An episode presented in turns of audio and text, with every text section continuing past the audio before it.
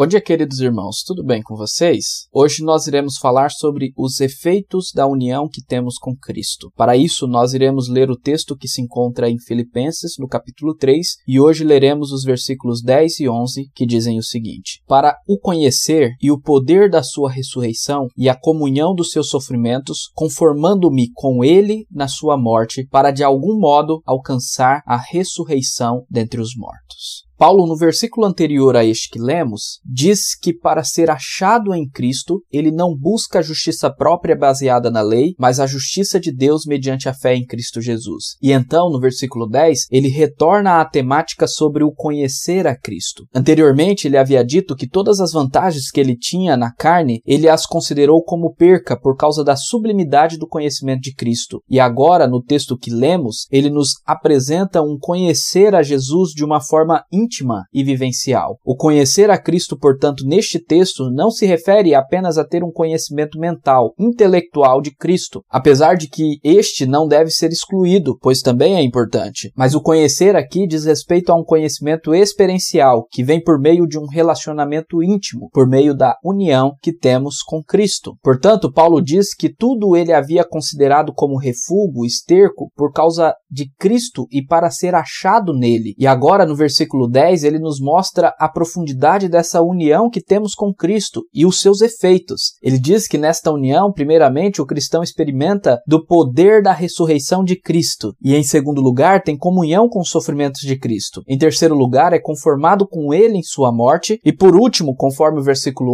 11, se torna herdeiro da vida eterna através da ressurreição entre os mortos. Assim, este conhecimento de mente e de coração através da união com Cristo e da vivência com Ele nos leva a estarmos totalmente envolvidos em Cristo, e Cristo se torna tudo em nós. E como João Calvino destaca, não basta conhecer a Cristo como crucificado e ressurreto dentre os mortos, a menos que você experimente também o fruto disto. Cristo, pois, é corretamente conhecido quando sentimos quão poderosas são a sua morte e ressurreição e quão eficazes elas são em nós. Sendo assim, em nossa união com Cristo, as experiências redentoras de Cristo são compartilhadas a nós. William Hendricks diz que o cristão sofreu com Cristo, foi crucificado com Cristo, morreu com Cristo, foi sepultado com Cristo, foi vivificado com Cristo, ressuscitado com Ele, foi feito cordeiro com Cristo, está glorificado com Ele, está entronizado com Cristo e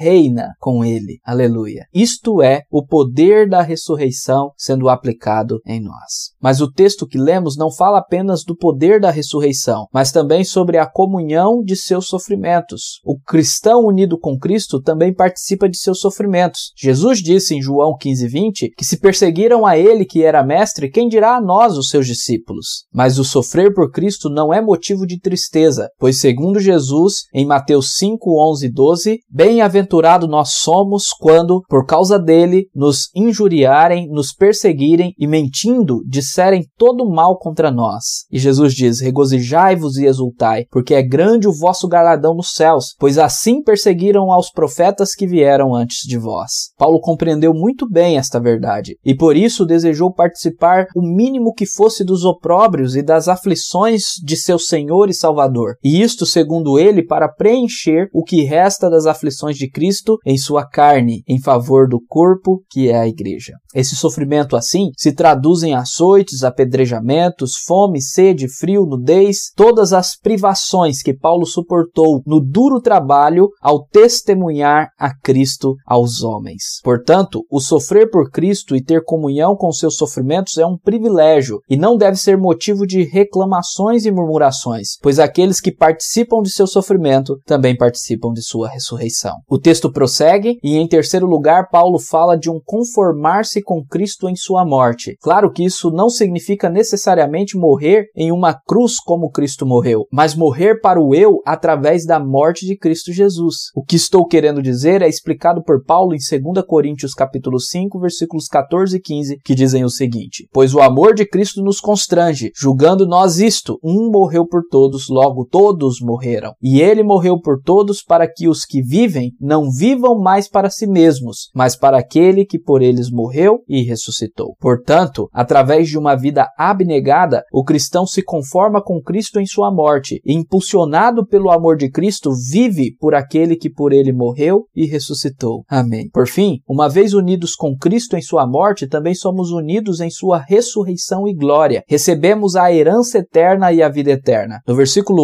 11, Paulo menciona a ressurreição de entre os mortos, não porque ele tinha dúvidas que iria recebê-la, mas porque ele tinha plena convicção que todo cristão verdadeiro, que unido com Cristo, experimentando o seu poder, seu sofrimento, sua morte, também experimentará a vida eterna e a glória do porvir. Aleluia. Amados irmãos, que possamos de fato sermos achados em Cristo, unidos com Ele, totalmente abnegados, não vivendo para nós mesmos, mas para Ele, que por nós morreu e ressuscitou. E mesmo que viermos a sofrer neste mundo, a semelhança dele, tenhamos a plena certeza de que ressuscitados seremos pelo seu poder e para a sua glória. Amém. Que Deus abençoe o vosso dia, em nome de Jesus.